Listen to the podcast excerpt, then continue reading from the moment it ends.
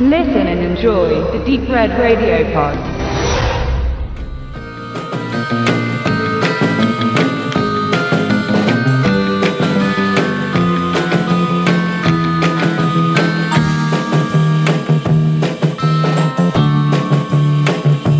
Der Tatortreiniger.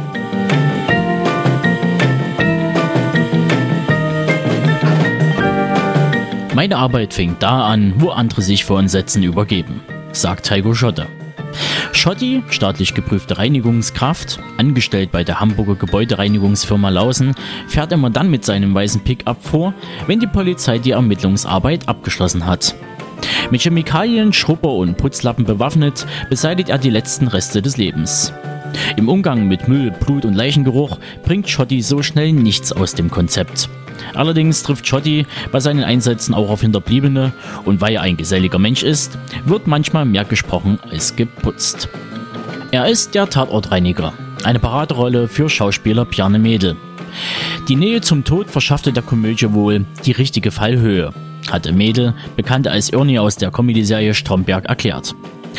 In jeder Folge werde durch den Tatortreiniger, der stets der letzte am Leichenfundort ist, eine neue Welt erzählt. Schotti trifft auf Angehörige, Freunde oder Bekannte der Toten und philosophiert über den Sinn des Lebens. In den bislang neun Episoden begegnet er einem Schriftsteller in der Schreibkrise, muss sich um braune Hinterlassenschaften kümmern oder er muss die Überreste der Gattin eines Lebensmittelpräparators entfernen, die gewaltsam mit dessen Axt in Kontakt kam.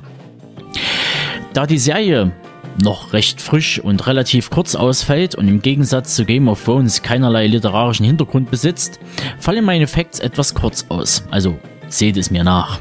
Okay, zurück zum Thema. Gemeinsam mit Regisseur Arne Feldhusen, der schon mit Stromberg und Lady Kracher für den Grimme-Preis nominiert war, kam Mädel auf die Idee zu der Comedy. Wie man hört, ein ungewöhnlicher Stoff, den man im deutschen Fernsehen eher selten findet, was auch seine Gründe hat. Im Nachtprogramm hatte der Norddeutsche Rundfunk, der NDR, seine neue Produktion rund um das vergangene Weihnachtsfest versteckt. Schlecht und lieblos habe der Sender seine TV-Perle im Programm platziert. Scheit etwa Hans Hoff, Mitglied der Grimme-Preis-Jury. So darf man mit gutem Fernsehen, das man selbst in Auftrag gegeben hat, nicht umgehen, sagte der Fernsehkritiker. Die erste Staffel von der Tatortreiniger wurde übrigens für 170.000 Euro pro Folge produziert. Das ist angesichts dessen, dass die Kosten für eine deutsche Durchschnittsepisode auf 400.000 bis 700.000 Euro geschätzt werden, bescheiden. Möglich ist das unter anderem, weil es jeweils nur einen Schauplatz gibt und nur drei bis fünf Darsteller pro Folge. Also schon fast ein klassisches Kammerspiel. Die zwei Staffeln kommen mit einer Gesamtspielzeit von 225 Minuten daher. Und ich kann euch an dieser Stelle nur die Blu-ray aus dem Hause Alive AG ans Herz legen, denn diese beinhaltet neben den neun Episoden auch 60 Minuten Bonusmaterial, das aus Behind the Scenes und Webclips besteht. Tja, und damit schließe ich erstmal die Facts und gebe ab an David.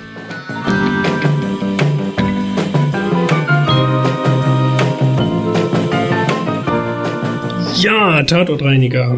Kann man nur sagen, muss ich jetzt einfach mal direkt im ersten Satz raus. So eine ganz klasse deutsche Comedy-Serie. Hätte ich so nicht erwartet. Habe ich jetzt erst im Rahmen unseres Serien-Specials in die Hände bekommen und muss wirklich sagen, ich war von der ersten Episode an eigentlich begeistert. Also Tatortreiniger geht halt um einen, quasi um denjenigen, der den Dreck dann wegmachen muss, wenn es halt irgendwo zu einem Verbrechen gekommen ist. In dem Fall ist das unser guter Schotti, der von Biane Mädel dargestellt wird. Biane Mädel kennt der ein oder andere sicherlich schon als äh, Rolle des Ernie aus Stromberg.